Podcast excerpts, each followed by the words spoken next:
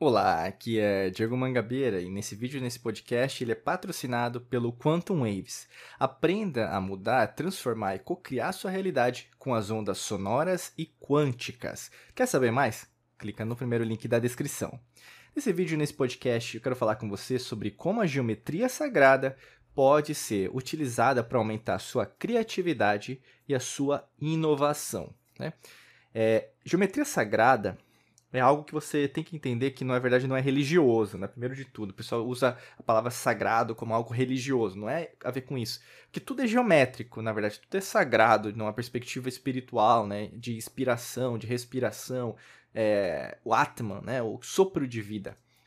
Mas quando a gente usa o conceito da geometria sagrada, é entender que, por ser tudo matemático, tudo na verdade tem um motivo para acontecer. Então, as formas geométricas, o triângulo, o quadrado, a esfera, uh, o pentágono, o hexágono, né? O, aí a gente vai na perspectiva de 3D, é, octaedro, dodecaedro, pirâmide, né? cubo e assim por diante. É uma bola, né? Também o conceito de 3D. Quando você começa a entender isso, tem a entender a sua própria compreensão de mundo, né? E aí, no caso, como eu sempre falo, é, eu repito isso muito porque a repetição é mestra da perfeição. Eu não sei, mas eu... se você gosta de matemática.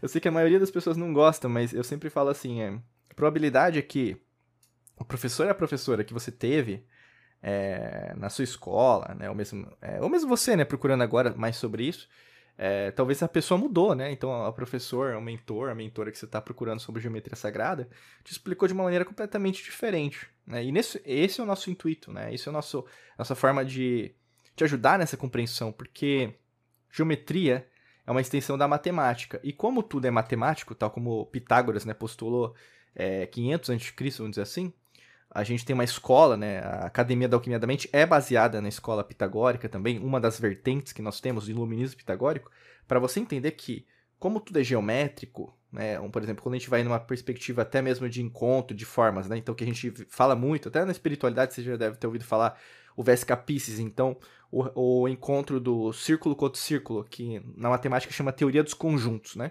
E a gente tem uma intersecção no meio, chama Vesca Pisces, né? Na verdade, seria é, o SK Pisces, né? É, em latim, né? O latim clássico, o SK Pisces, né? E aí, depois disso, você vai ter, por exemplo, a semente da vida, a flor da vida, a árvore da vida, né? É, se baseia nessa né, construção. E dentro mesmo da árvore da vida, você consegue criar pirâmide, você consegue criar o octaedro, porque é uma figura é, 2D, vamos dizer assim, e 3D ao mesmo tempo. E também é 4D, 5D e assim por diante. Ou seja, a geometria sagrada, ela altera a sua percepção. É, então, tem tudo a ver com criatividade e inovação. Quando a gente fala sobre qual que é a parte do cérebro relacionada à criatividade e inovação, a gente vai falar aqui na nossa nuca, né, onde fica o córtex occipital. Né? E por coincidência até, olha que interessante, as antigas civilizações já sabiam disso. O córtex occipital é onde recebe a informação sobre o nervo óptico. O que é o nervo óptico? Que leva a informação do seu olho para o seu, seu cérebro. Então, olha que interessante quando a gente fala, por exemplo, sobre esoterismo, ocultismo. Até mesmo o pessoal fala os Illuminati, né? O pessoal às vezes coloca como teoria da conspiração, mesmo maçonaria, né? Não os Illuminatis pitagóricos, né? na verdade, que é a verdadeira iluminismo, né? A verdadeira, a verdadeira luz do mundo, né? Não os que levam apenas para o sentido de destruição, né? do caos. Mas existe os Illuminati, os verdadeiros, não que foram criados lá em 1776, né, na, na região da Baviera por Adam Weishaupt.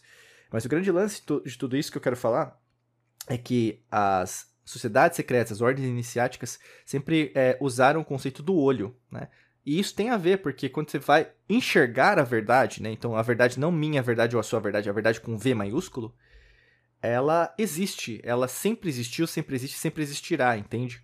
Ela não é algo que vai mudar, ela é atemporal. Por isso que a lei natural, quanto mais você compreende, você vai ver que ela faz parte de tudo. Até mesmo, é, vamos falar, os códigos que nós temos hoje sociais, as religiões, uh, você vai ver, por exemplo, até como está estruturada os grupos, qualquer grupo que você faz parte, tá?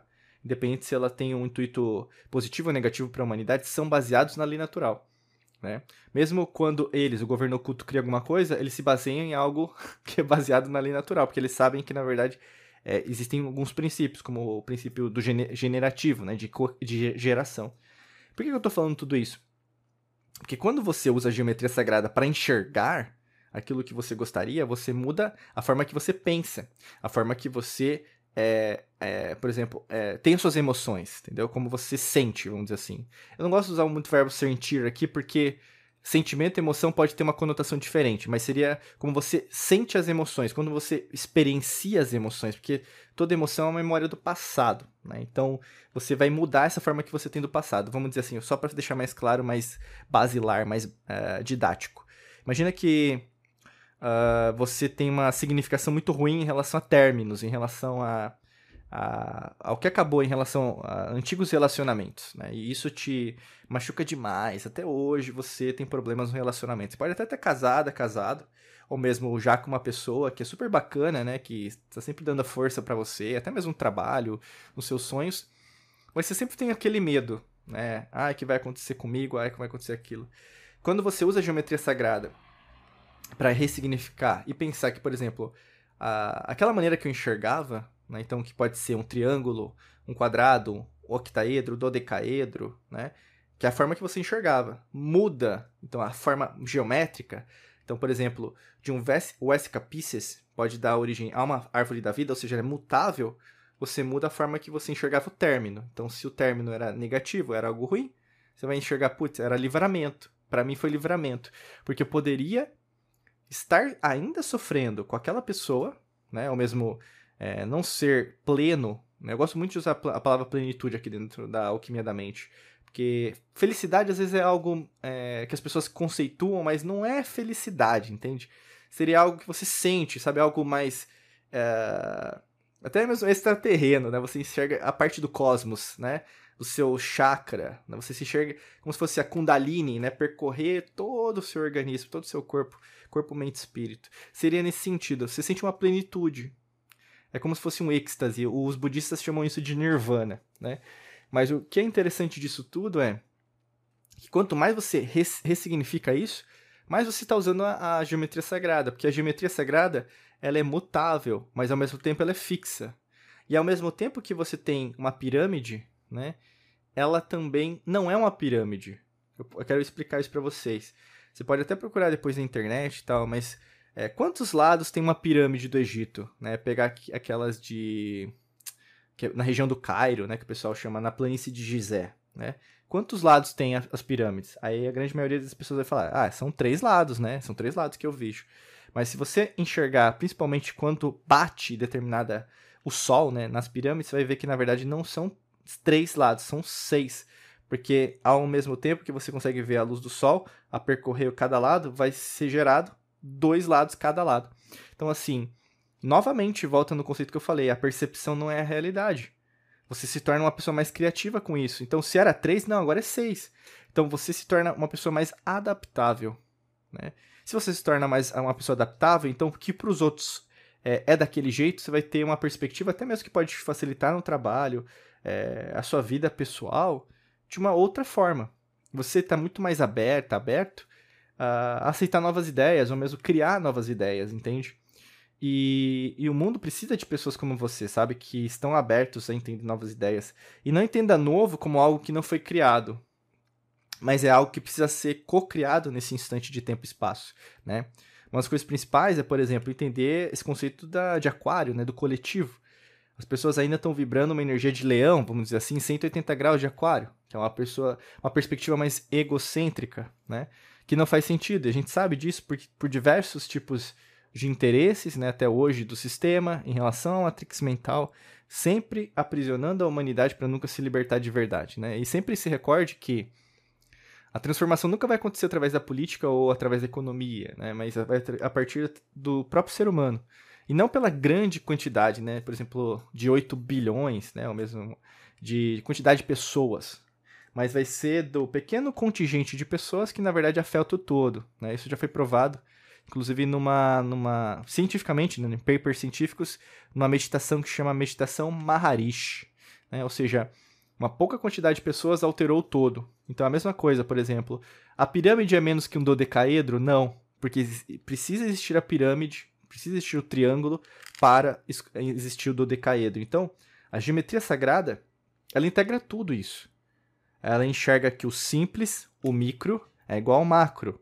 Tanto que isso, olha que interessante, é, quando você tem a sua célula, a gente quando a gente olha uma supernova, ela tem a, a mesma quantidade, é como se fosse uma foto da, do mesmo local. Você olha, por exemplo, é, a beleza do, dos cromossomos, né? Então, o, a dupla hélice, né? Então, se, se você olhar a simetria disso, é a mesma simetria que a gente vai ver numa folha de uma árvore, ou mesmo a simetria que a gente vê numa galáxia. Então não está muito fora de cogitação você entender que tudo é geométrico, entende? Por isso que tá. Você não aprendeu isso como algo é, integrado. Você aprendeu isso como vou fazer é, usando a minha régua, né, que é a, a perspectiva euclidiana, sempre achando que a, a vida é uma reta. Né? A vida não é uma reta. A vida é, é muito mais a ver com uma elipse, que na verdade não é, é algo simétrico, mas ela é mutável, do que apenas uma reta. Isso faz com que você é, compreenda as coisas de uma outra perspectiva. Então, até para te ajudar, né, a gente tem o Quantum Waves, que te ajuda a entender essas ondas sonoras, essas amplitudes de onda, é, entender as ondas quânticas e como se altera a matéria, principalmente para co-criar sua nova realidade, tá? Para você saber mais informações, clica aqui no primeiro link da descrição, é só percorrer, você vai enxergar e vai achar. Clica lá que vai ter mais informações sobre esse treinamento, tá bom? Desejo para você um excelente dia de muita luz e prosperidade. Forte abraço para você e nos vemos em mais vídeos e podcasts por aqui. Um abraço.